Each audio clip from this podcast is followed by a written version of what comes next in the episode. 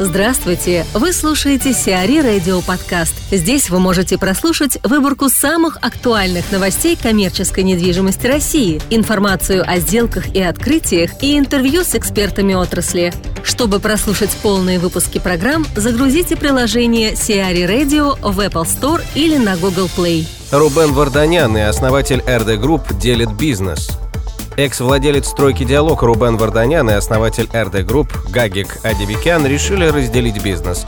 Партнеры разошлись во взглядах на дальнейшее развитие бизнеса, в связи с чем приняли решение заняться своими проектами. Варданян и Адибикян выступают с инвесторами фондов под управлением Авика Management Company, в портфеле которой активы общей стоимостью более 1 миллиарда долларов – Среди них торговый центр «Времена года» на Кутузовском проспекте, деловой квартал «Романов двор» в самом центре Москвы, доля в бизнес-центре «Воздвиженка», бывшая военторг и другие.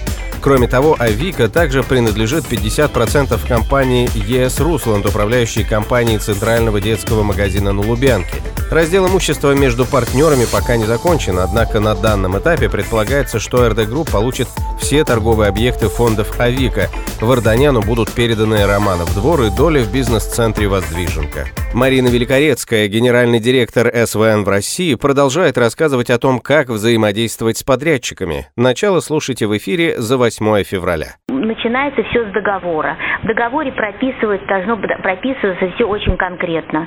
А, что мы от них ждем, как это должно быть, э, какие кто несет штрафные санкции, а, какие меры должны приниматься при аварийных ситуациях и так далее, и так далее. То есть чем конкретнее договор прописан, тем легче mm-hmm. работать, потому что иногда, ну, бывают такие, знаете, нечистоплотные подрядчики, которые там напишут договор, ну, что мы будем работать, там, э, с три короба, а когда доходит дело до каких-то конфликтов, а у нас это нет в договоре, это мы не должны делать, но вы же это обещали. То есть вот эти вещи э, должны быть забыты напрочь.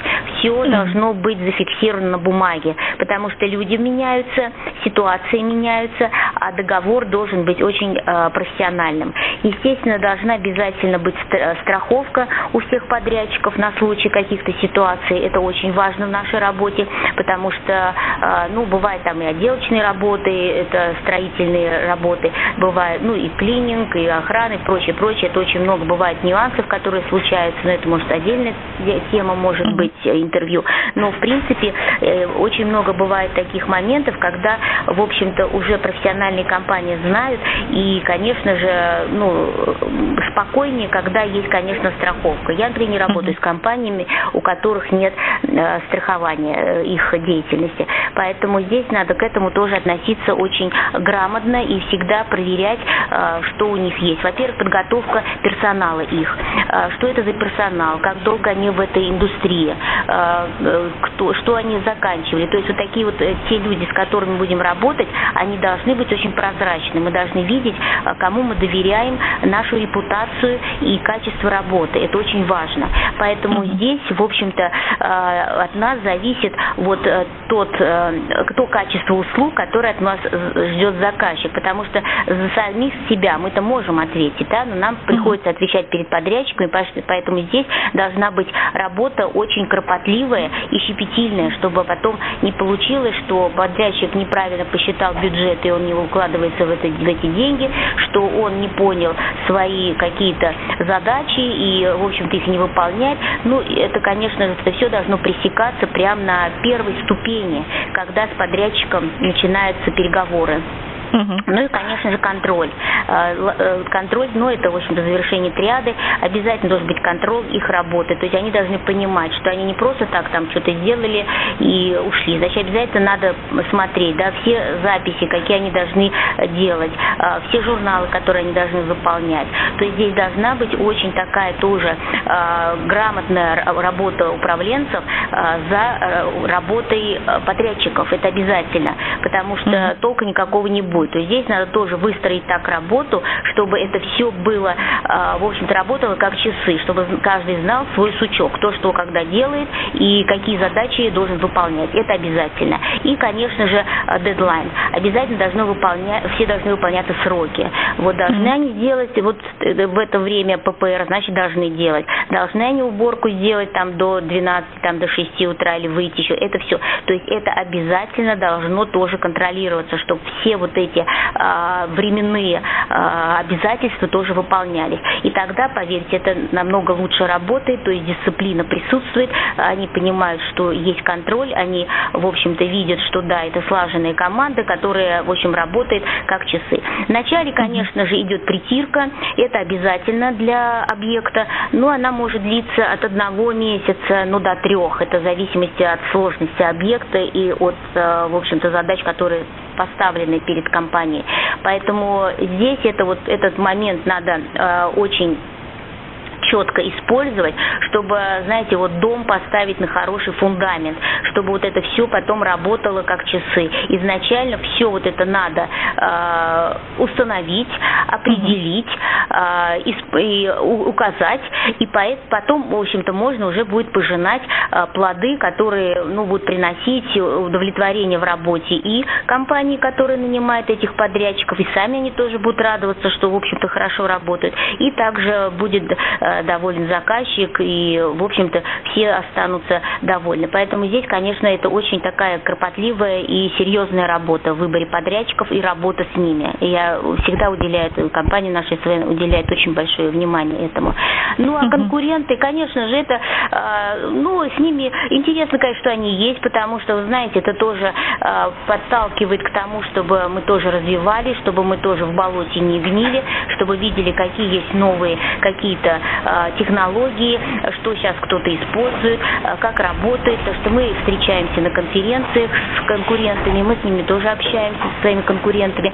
Ну, в общем-то, а, это нормальная процедура, когда, в общем-то, конкурирующие компании общаются и, в общем-то, обмениваются какими-то новостями, какими-то достижениями. Я считаю, это очень правильно и это очень хорошо. Я только это приветствую. Стокман прощается с Невским центром. Ритейлер «Стокман» договорился о продаже своего последнего объекта в России – торгового комплекса «Невский центр» в Санкт-Петербурге. Сделка будет заключена с единственным оставшимся претендентом – американским фондом Морган Стэнли. Стороны уже договорились по сделке, ее стоимость составит 180-200 миллионов евро. Продажа Невского центра велась с конца 2016 года.